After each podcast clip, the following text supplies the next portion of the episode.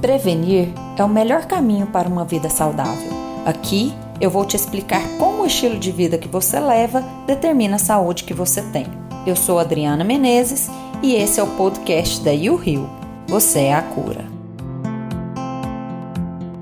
Gente, é o seguinte, hoje a gente vai falar um pouquinho sobre doença articular e sobrecargas, sobrepeso, né? É, Para isso, eu estou conversando aqui, estou convidando o doutor Adriano. Doutor Adriano, ele é ortopedista e vai falar um pouquinho com a gente aqui a respeito de dores articulares, artrite, artrose e eu falando um pouquinho sobre a obesidade nesses casos. Dril, se apresenta aí para todo mundo. O pessoal sabe aí que você é meu irmão, mas se apresenta você como profissional. É, nós dois, apesar de ser os, os, irmãos dos extremos, né? Nós temos essa paixão por ensinar, por lecionar. Dex é professor e eu sou aqui. Então, assim, é uma alegria muito grande estar participando mais dessa live com você. Quem sabe como você é estudiosa, como você batalha, como você entende intestino como poucos, né? Então eu vim aqui como ortopedista, como pós-graduado em dor, como membro da Sociedade Brasileira de Radiologia, falar um pouquinho de dor articular, de artrite, de artrose e obesidade junto. Há um tempo atrás, você sempre me falou, o paciente às vezes se eu não está evoluindo bem, que provavelmente ele tem um distúrbio inflamatório. E a gente não entendia e ainda está aprendendo um pouco sobre isso. E cada vez eu falo, eu sou mais ortopedista Nutella, menos ortopedista raiz. Talvez uma cirurgia mal indicada é muito pior do que um tratamento conservador prolongado. Então, como ortopedista apaixonado do que eu faço, nós somos filhos de, de médico, então a gente tem a medicina no sangue, nós quatro. Então nós estamos para tentar agregar um pouco. Tá joia? Obrigado aí, então. Tá certo, Dril. Primeira coisa que eu queria que você explicasse aí pro pessoal. Dor articular. Por que normalmente as pessoas têm dores articulares? Quais são as causas? Para a gente poder explicar melhor aí é, como melhorar isso lá na frente. Então, como a gente está fazendo uma live que engloba uma população leiga, uma população mais esclarecida, a gente tem que fazer algumas definições. Primeiro, o que, é dor e o que é inflamação.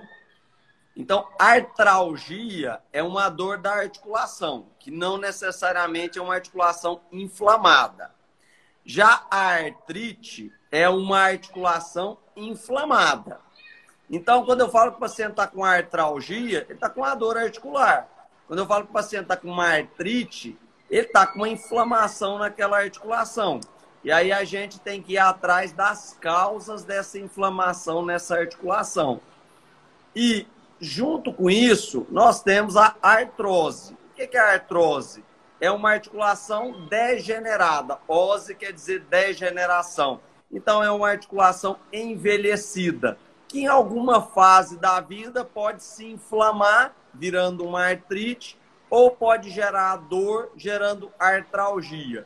Então, é importante para os estudantes que detestam ortopedia na fase de graduação, e é o que eu falo sempre nas aulas, é a ortopedia e talvez a dor é o que move os pacientes ao consultório. Então, é interessante a população entender os nossos alunos entenderem a importância de entender essas definições. A artrose é um processo estático, é um processo degenerativo. O idoso tem artrose, é um envelhecimento daquela articulação.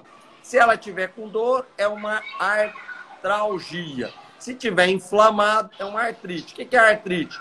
Dor, calor, rubor, que são sinais inflamatórios, que não necessariamente são infecciosos. O que a gente busca hoje é tratar o paciente na sua causa, na sua etiologia, e não simplesmente tratar os sintomas. Então, o que eu quero é ir atrás da causa dessa dor, a causa dessa inflamação.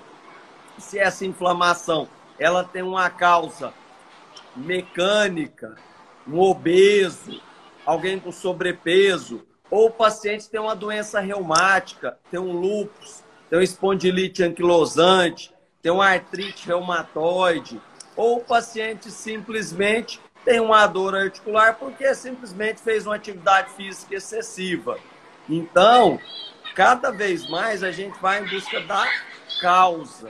Entendeu? O que, o que então, hoje é, é, difícil a gente ver, né, Dril? Porque a, a, a, medicina ensina a gente a medicalizar. Né? A, o ortopedista é conhecido como passar muito anti-inflamatório, assim como o gastro passa muito inibidor de bomba, que é o omeprazol. E a gente tem uma visão um pouco mais diferente nessa parte em relação a tentar achar o porquê daquilo para a gente não ter que estar tá tratando somente o sintoma da dor. Porque a dor, ela pode vir não só por causa de uma doença, ela pode vir também por erros e hábitos ao longo da sua vida que desencadearam essa inflamação. E não simplesmente, ah, eu tenho uma artrite que, como você disse, artrite reumatoide é uma doença autoimune então, assim, você realmente tem aquele gene para aquilo, né? Mas através dos seus hábitos de vida, da sua alimentação e também um pouquinho que a gente vai falar ali na frente sobre hábitos intestinais, isso também pode ser melhorado. Então a gente tem que tratar o quê? A base sempre. Porque por ortopedista é muito mais fácil você ir lá e prescrever um anti-inflamatório. Demora muito menos tempo de consulta você escrever anti-inflamatório e mandar o paciente tomar do que tentar explicar para ele e tentar fazer ele mudar hábitos. Mudar hábito é muito difícil, né, Dril? Então, falando em dor articular e artrite reumatoide, é, o que, que você consegue explicar para o pessoal aí sobre artrite reumatoide? Porque muita gente chega e fala, ah, eu tenho artrite. O que, que é realmente a artrite? O que, que é a artrite reumatoide? Na verdade, a artrite, como nós falamos, é uma doença inflamatória. Nós temos as artrites soro positiva, soro negativa. Da soro negativa, nós temos a espondilite como anquilosante como principal exemplo. Das soro positivas, a artrite reumatoide é o principal exemplo. Quando eu falo em uma artrite reumatoide, normalmente é um paciente que tem dor articular simétrica, pegando pequenas articulações, punho, metacarpofalangiana e interfalangiana proximal. Rigidez matinal menor do que meia hora. Então, esse é o paciente que vai chegar no seu consultório? Não. É um paciente que vai estar com várias dores e aí você tem que investigar se tem essas características de artrite reumatoide. E aí vem a questão dos exames laboratoriais. Então, é de suma importância nós escutarmos mais o paciente, daí aquela questão da gente ser menos ortopedista e mais médico, saber escutar, ouvir a queixa do paciente, qual seria a causa dessa dor. Ó, oh, doutor, de manhã minhas mãos estão tudo dura, tão rígida. Demora mais que meia hora, menos que meia hora, porque isso faz diferença. Se essa dor tem característica mecânica, quer dizer, dor do envelhecimento, normalmente ela melhora com poucos minutos. Se essa dor costuma demorar meia hora, uma hora para desaparecer, a gente vai atrás de uma causa inflamatória. E aí, quando a gente pergunta para o paciente com relação a essa dor, se é mais que meia hora ou menos de meia hora, já começa a olhar o setor. Eu quero o exame. Não, gente, a gente tem que fazer mais perguntas. A gente tem que falar os fatores de melhora e fatores de piora se isso aí tem alguma relação com história familiar, se tem alguém na família que tem uma, alguma história de artrite reumatoide. Então, é nesse sentido que a gente tem que averiguar melhor. Eu, como ortopedista do interior, eu sou, tem que ser um pouco reumatologista. De forma alguma, eu estou me comparando com reumatologista. Pelo contrário. Mas muitas vezes o paciente procura o ortopedista com a dor articular. Então eu tenho que avaliar se ela é inflamatória. Se é inflamatória, eu tenho que descartar. Importantíssimo, fator reumatoide. O fator reumatoide, ele vai me falar a favor ou contra a artrite reumatoide. Não que ele vai fechar o diagnóstico, mas é importante eu pedir um fator reumatoide. Característica, fator importante é o FAM, fator antinuclear, para a gente pensar em artropatia soronegativa, pensando especificamente na espondilite anquilosante. Perdão, perdão. HLA-B27, pensar em espondilite anquilosante. O FAM, pensar em colagenose, entendeu? Então, nesse sentido, os exames laboratoriais vão nos nortear, certo? O que, que acontece? Eu cansei, gente. Eu tenho 15 anos que eu sou ortopedista. Eu cansei de simplesmente passar o anti-inflamatório, melhorar o sintoma sem ir atrás da causa. Colegas meus, sabe o tanto que eu sou apaixonado por operar? Fala, tô desentendendo. Você regredindo ou você evoluindo, não sei te falar. Eu sei que eu aprendi a entender isso melhor com você. Tenho o maior respeito pela doutora Tatiane, que é anestesista, que ela tem RQE de dor, que ela está lá no nosso serviço no ortopédico, a, me incentivando a estudar cada vez mais. E você que sempre queria me explicar por que, que aquele paciente meu não evoluía bem. E aí a gente entende, e aos poucos está entendendo cada vez mais, a importância da alimentação de entender o paciente inflamado, como você entende do obeso, da síndrome plurimetabólica. Eu queria que você falasse um pouco como que é o obeso, não só na questão mecânica de peso, mas como que esse obeso no status inflamatório dele. Dril, é, é muito comum chegar paciente no consultório que veio do ortopedista falando assim: o ortopedista me mandou vir aqui porque eu preciso perder peso. Gente, coitado dos pacientes. Imagina a quantidade de paciente que chega no consultório de ortopedia e fala assim: estou com dor no joelho. O que, que o ortopedista fala? Ah, mas você tem que perder peso, ué. Olha aí, esse tamanho que você tá também. Se não perder peso, você não vai ter, ter como a gente tratar esse joelho seu sem ter sem ter perda de peso. E na verdade, a perda de peso é importante sim, porque ele diminui a sobrecarga ali articular, mas a gente não pode esquecer que a obesidade é uma doença inflamatória crônica. Gente, não é porque você tá, está falando que é inflamatória que você tem que ter sinais inflamatórios como calor, rubor. A obesidade, ela é uma doença silenciosa inflamatória. Ela faz uma inflamação corporal geral, independente de você ter algum sintoma ou não. Nossa, doutora, mas então quer dizer que todo obeso é inflamado? Normalmente, sim. Normalmente, pessoas acima do peso, elas têm alguns marcadores inflamatórios presentes qual é um dos principais marcadores inflamatórios para a gente ver e tem que pesquisar nos pacientes obesos? Insulina. Normalmente, nós médicos pedimos só glicemia de jejum e função do rim, função do fígado. E não pedimos insulina. A insulina alta, insulina alta, vem aquela história da, do, do intervalo do laboratório. O normal é de 2 a 24. Mas vocês concordam que uma pessoa que tem uma insulina de 2 é totalmente diferente de uma pessoa que tem uma insulina de 24? Então, vários estudos mostram que pessoas que têm insulina acima de 8 já começa a fazer inflamação. E o que, que é essa inflamação? É justamente desencadear uma inflamação corporal, de acordo com o gene que você tiver, você vai desencadear uma doença. Por exemplo, eu tenho gene para poder fazer é, doença autoimune. Se eu tenho esse gene e eu estou inflamado, eu vou lá onde eu estou é, com esse gene para fazer a inflamação e desencadear a doença. Porque não é que existe um milhão de doenças, gente.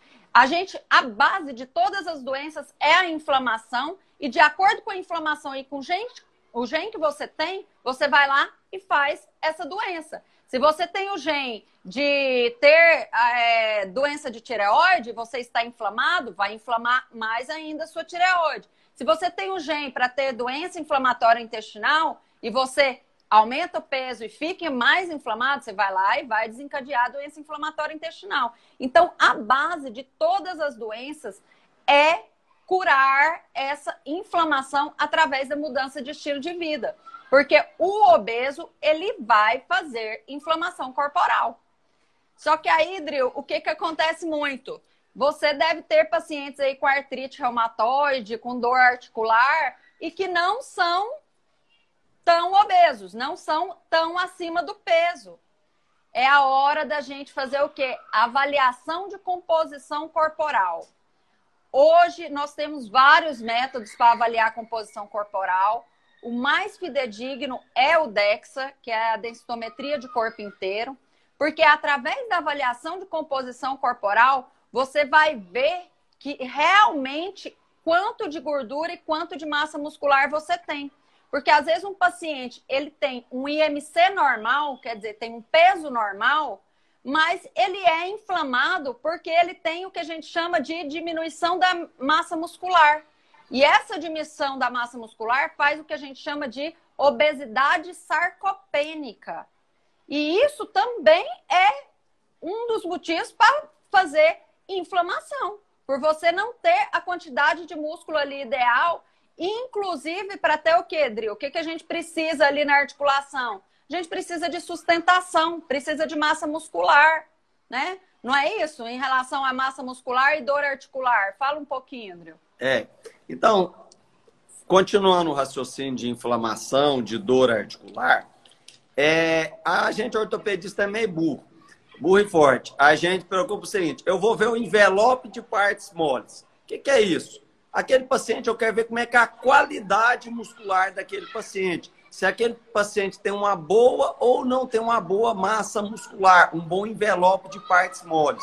Então, sempre avaliar nesse paciente, sempre a gente descarta a inflamatória reumática. Então, paciente com dor articular, principalmente de membros inferiores, por sobrecarga mecânica, dor de peso, sobrecarga mecânica, nós somos bípedes. Tem uns quadrúpedes aí, mas nós somos bípedes. Então, normalmente, por que, que a dor dói em joelho, quadril? porque é a área de carga. A gente avaliou, descartou doença inflamatória. O que seriam as inflamatórias do tipo reumática? Aí nós vamos pensar em doenças degenerativas, vamos pensar na artrose, vamos pensar na sobrecarga mecânica associada com essa alteração inflamatória sistêmica e crônica que esse paciente tem. Às vezes o paciente é obeso, obesidade grau 1 ou sobrepeso, mas ele tem um bom envelope de partes moles, o IMC dele é alto ou não tão alto, mas é mais alto do que eu esperava. Mas ele tem uma articulação boa, ele tem um quadríceps bom. Então, isso vai ser de fundamental importância para o prognóstico desse paciente. Esse paciente vai ter uma melhor resposta ao tratamento. E como é que eu trato a artrite hoje? Não é com anti-inflamatório, é com imunobiológicos. Os imunobiológicos, a gente sabe, o infliximab, etanercept, o inibidor TNF-alfa, eles vão agir aonde? Nos locais que estão causando inflamação, bloqueando interleucina, interleucina os formadores de, de necrose tumoral, TNF-alfa. Então, isso vai o que? Atuar na causa. Mas não adianta eu diminuir a inflamação se o paciente, por exemplo, é obeso. Mas ele, além de obeso, ele tem as pernas tortas, tem varo, tem valgo.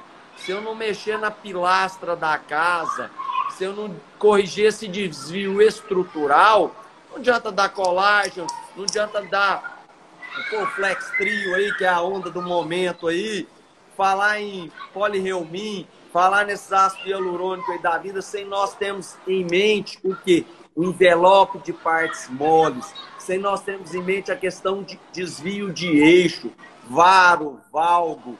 Então, quando eu pergunto para o paciente como é que é seu sono e seu intestino, eles regalam um oi desse tamanho para mim. Ué, o doutor tá doido? Ele está preocupado se eu estou dormindo bem ou mal, e ele ainda quer saber se eu entendo. Eu tenho que ir no outro médico. E não, gente. Cada vez mais a gente tem que ver o paciente como um todo. O paciente é, é um paciente que te procura por várias causas dolorosas, mas às vezes a etiologia é uma. E é nesse aspecto que a gente cada vez mais está valorizando a dor do paciente. Sem contar que tem dor, como você disse há pouco tempo atrás, não tem uma causa. Por exemplo, a fibromialgia. Daí a atividade física ser fundamental. Eu fico abismado quem fala para o paciente que ele não pode fazer atividade física. Eu fico chocado. Eu não falo que é atividade de impacto, mas atividade física é fundamental. Fala um pouquinho sobre intestino num paciente inflamado, de absorção, como é que funciona. Dril, você não sabe como eu fico feliz de você falar que pergunta isso para o paciente, porque assim, é, até mesmo na gastroenterologia, isso ainda é, é motivo de, de, questionamento, uma coisa que para a gente assim é tão básico, né? É, imagina que você tem um tubo da boca até o ânus. É um tubo, que é o nosso tubo digestivo. O nosso contato do meio externo com o meio interno, com o nosso corpo, é através desse tubo. Então, se você coloca coisa errada por aqui, logicamente, gente, isso vai ter alguma repercussão corporal. Não tem como você continuar o mesmo depois que colocou alguma coisa na boca. Vai acontecer alguma coisa ou para melhor ou para pior. E o nosso intestino é o nosso exército, gente tudo que coloca por aqui, se eu não tenho um intestino bom, ele vai começar a falar o que a gente chama de intestino permeável. É aquele que deixa passar algumas coisas que não é para passar. Porque no nosso intestino tem uma célula e outra que são ligadas, que são as tiger junctions. Se essas uniões elas são enfraquecidas e são largas, o que que acontece? Começa a passar toxinas aqui entre meio à célula. E isso faz uma reação inflamatória exacerbada corporal. Porque toda vez que você está aqui com o intestino tudo bem, tudo firme, tudo bonitinho, e aí de repente você joga um alimento inflamatório, por exemplo, fritura ou até mesmo leite. Para algumas pessoas o leite realmente faz mal, é inflamatório. Isso não é para todas as pessoas, não tem a ver com intolerância à lactose, é outro caso. Mas pensando em intestino permeável, se eu tenho um intestino bom e eu jogar um leite, não é um problema. Agora, uma pessoa que já tem um intestino permeável e eu começar a jogar fritura, industrializado, é, leite, farinha de trigo, o que que acontece? Ele inflama mais ainda e vai passar aqui entre as células e passar algumas coisas para o corpo que não é para passar. Nosso corpo, nosso intestino está ali como se fosse um exército mesmo para escolher o que entra e o que sai. E se eu não tenho um intestino bom, não tem como eu me defender e, inclusive, defender para não ter a doença inflamatória ou as artrites. Então, faz desencadeia crises articulares, sim, em pessoas predispostas. Então, não é para tirar também os alimentos de todo mundo. Ah, vamos tirar glúten e lactose de todo mundo. Não é por aí. É realmente ter uma avaliação para saber se a pessoa está inflamada ou não, para saber se a pessoa tem essa esse intestino permeável ou não. Então, tem que ser avaliado sim. Né? Drill, e até alguém perguntou aí, nossa, aprendendo muito, parabéns pela live. E muita gente perguntando, nossa, Adriana, é sei seu irmão, tira tempo para poder ficar falando, falando, explicando. E, e na verdade, Drill, o que, que eu penso com essas informações que a gente faz aqui? É, eu acredito muito que a passagem da informação é de extrema importância para o paciente. Porque quando a gente está em consulta e a gente explica para o paciente o que você está fazendo, faz ele entender o que, que é uma insulina alta, como que faz isso, ele tem uma aderência muito melhor ao tratamento. O conhecimento, ele é libertador. E eu quero que os pacientes sejam libertos realmente com bastante informação para que eles possam fazer a sua própria escolha.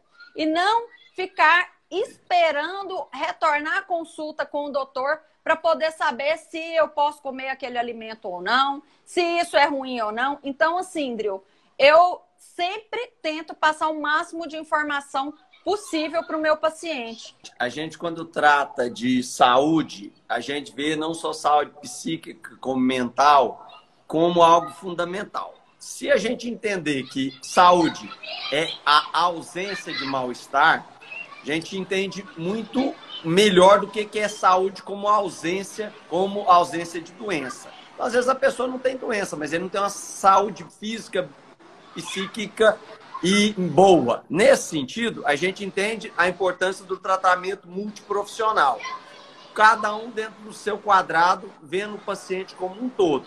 Não adianta eu tentar melhorar o paciente só na parte metabólica, de alimentação, se eu não melhorar esse paciente na parte de atividade física, de fortalecimento, perda de peso. Então eu sempre bato na tecla que a gente tem que ver o paciente como um todo. O resultado final, seja clínico, seja cirúrgico, depende muito dessa interação, por exemplo, da minha área do ortopedista com o fisioterapeuta, com o educador físico, para que nós possamos ter um melhor ganho de massa. Minha esposa, por exemplo, ela vive constantemente nos seus programas, ela é empenhada. Eu não dou conta de ficar sem minha cerveja. Então, se a gente pensa no sentido do seu programa de ter um melhor resultado, a gente tem que ver o que, que um nutrólogo faz no programa, o que, que o nutricionista vai fazer no programa, o que, que vai ter a função do educador físico, até que ponto a medicação, no caso seu, de perda de peso, no caso melhora de cartilagem, contra o protetor ou vício suplementação é importante. Por isso que muitas vezes a pessoa fala assim: ah, eu vou num remédio, vou no médico, o médico simplesmente só me passou o remédio. Gente, se a gente não vê o paciente como um todo, o idoso como sarcopênico, o paciente jovem, que como você bem disse, a Aline, um exemplo claro, ela sempre foi magra, mas nunca teve a massa magra que ela tem hoje. Por quê? Hoje ela até me irrita o tanto que ela vai na academia. É cinco, seis vezes por dia. Mas isso por vai semana, um... por semana. É, perdão, por semana. Cinco, seis vezes por semana. Mas isso vai influenciar no resultado final. Daí a importância no programa que você faz daí o Rio, da sua batalha de mostrar para a população não é uso de anabolizantes, não é, é, não é fácil mudar estilo de vida, não é fácil ter um corpo bacana. A cirurgia plástica, aí a gente brinca, aí eu, você pensa na mesma coisa. Pô, bacana, vai fazer cirurgia plástica. Para nós é o método mais agressivo, com mais risco de comorbidades. Desde uma embolia, trombose e outras infecções, deiscência e tudo mais. Sendo que às vezes a gente usa, usa métodos naturais ou alguma medicação também para que nós possamos ter resultado final. Mas é fundamental, gente. Tudo que a gente fala de não cirúrgico, o paciente se interagir. Essa é a grande dificuldade. O paciente ele quer ser, ele não quer ser ator, ele quer ser, ele quer ser a, o telespectador. E para a gente tomar conta da nossa vida, a gente precisa ser o ator. E aí a dificuldade de falar em nutrologia, eu queria que você falasse um pouco do trabalho, como é que vocês trabalham aí com enzimas, com nutricionista junto. É, aqui, Drio, a gente, é, eu sempre falo que é, a nutricionista é meu braço aqui dentro do consultório. Porque nós, como médicos, é, a gente tem aquele todo tempo de consulta para poder investigar sobre a doença do paciente, mas uma consulta para montar um cardápio para o paciente é uma consulta totalmente voltada para o tipo de alimentação que esse paciente gosta, o que que vai colocar, que tanto que vai colocar. Então, assim, por mais que eu seja nutróloga, eu sempre acho importante ter uma nutricionista junta, juntos, para poder passar o plano alimentar do paciente, porque a nutrologia entende de doenças e alimentação. A nutricionista vai entender de montar o plano alimentar. São duas coisas diferentes e que se complementam. E aí entra o médico do esporte para poder avaliar o tipo de atividade física que esse paciente está é, realizando e o que, que ele pode fazer para melhorar e potencializar esses resultados também. Nós temos também a fisioterapeuta, a doutora Camila, que trabalha com a gente na, na, na também, que ela trabalha mais na parte de core. O que, que é core? É para melhorar a sua postura. Eu lembrei dela, já, já lembrei de ficar retinha aqui na, na cadeira.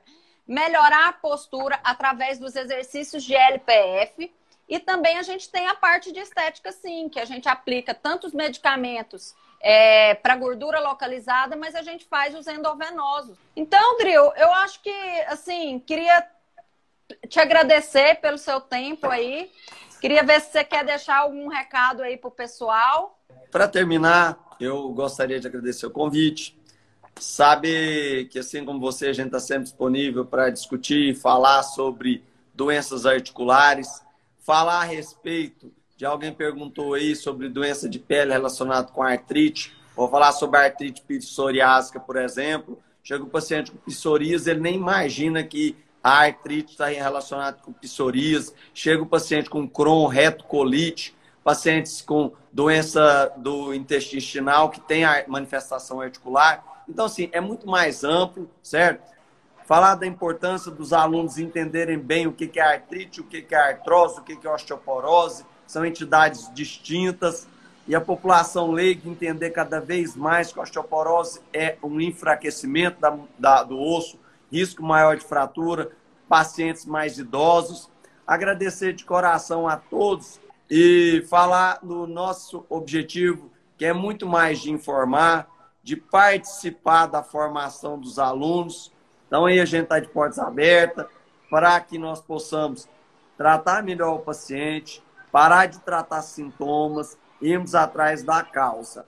Não adianta, igual você falou, um paciente obeso, dislipidêmico, hipertenso, querer da noite para o dia melhorar. Ele tem que mudar o estilo de vida, ele tem que conscientizar o que, que ele tem, se ele tem compulsão alimentar, se ele tem junto com essa compulsão alimentar sedentarismo, se isso aí é um trabalho de formiguinha, um trabalho multiprofissional, que precisa realmente de todos e que nós precisamos estar tá atuando diretamente para que a gente tenha uma melhor qualidade de vida. Joia?